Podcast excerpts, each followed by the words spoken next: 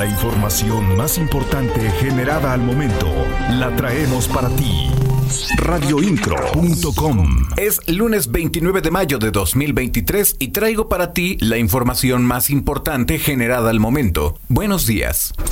Siempre estarás informado con radioincro.com. El gobernador Mauricio Curi González encabezó en el convento de San José de Gracia en Orizaba, Veracruz, la inauguración de la decimocuarta edición de la Feria Iberoamericana del Libro Orizaba 2023 evento en el que el estado de Querétaro es invitado de honor y en el que se desarrollarán más de 650 actividades culturales y artísticas del 26 de mayo al 4 de junio, esperando la asistencia de más de 80 mil personas. Las noticias de Querétaro están en radioincro.com. El alcalde de Querétaro, Luis Nava, encabezó la ceremonia de premiación del Duatlón de Ciudades Capitales, el evento que tuvo lugar en el Parque Bicentenario del municipio de Querétaro, siendo la primera sede de una serie que también incluirá Mérida y Chihuahua en colaboración con Grupo Expansión. El objetivo, promover la cultura deportiva, la convivencia sana, los valores familiares y el turismo radioincro.com, el medio en que puedes confiar. En el marco del programa de apoyo a nuevos talentos científicos y tecnológicos 2023, alumnos de las áreas de tecnologías de la información, inclusión y materiales realizaron la presentación defensa de nueve proyectos ante el jurado integrado por profesores investigadores de la Universidad Politécnica de Querétaro, la Universidad Tecnológica de Corregidora y la Universidad Tecnológica de San Juan del Río.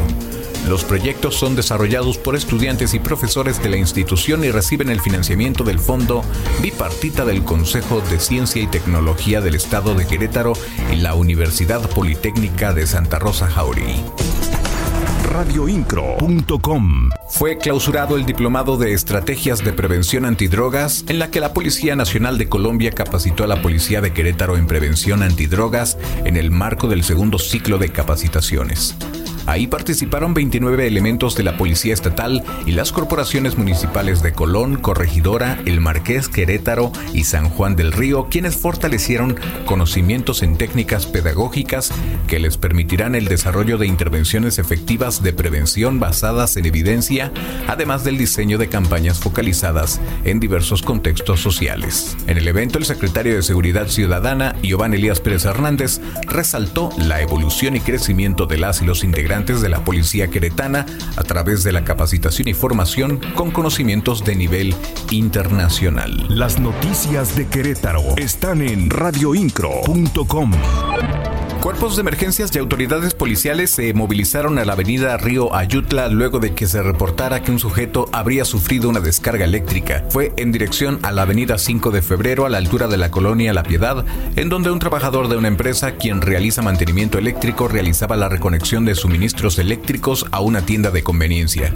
Sin embargo, al momento que estaba realizando la maniobra, formó un arco, lo que ocasionó que recibiera una descarga eléctrica y posteriormente cayera de una altura aproximada de 7 metros. Testigos del incidente rápidamente llamaron a la línea de emergencias.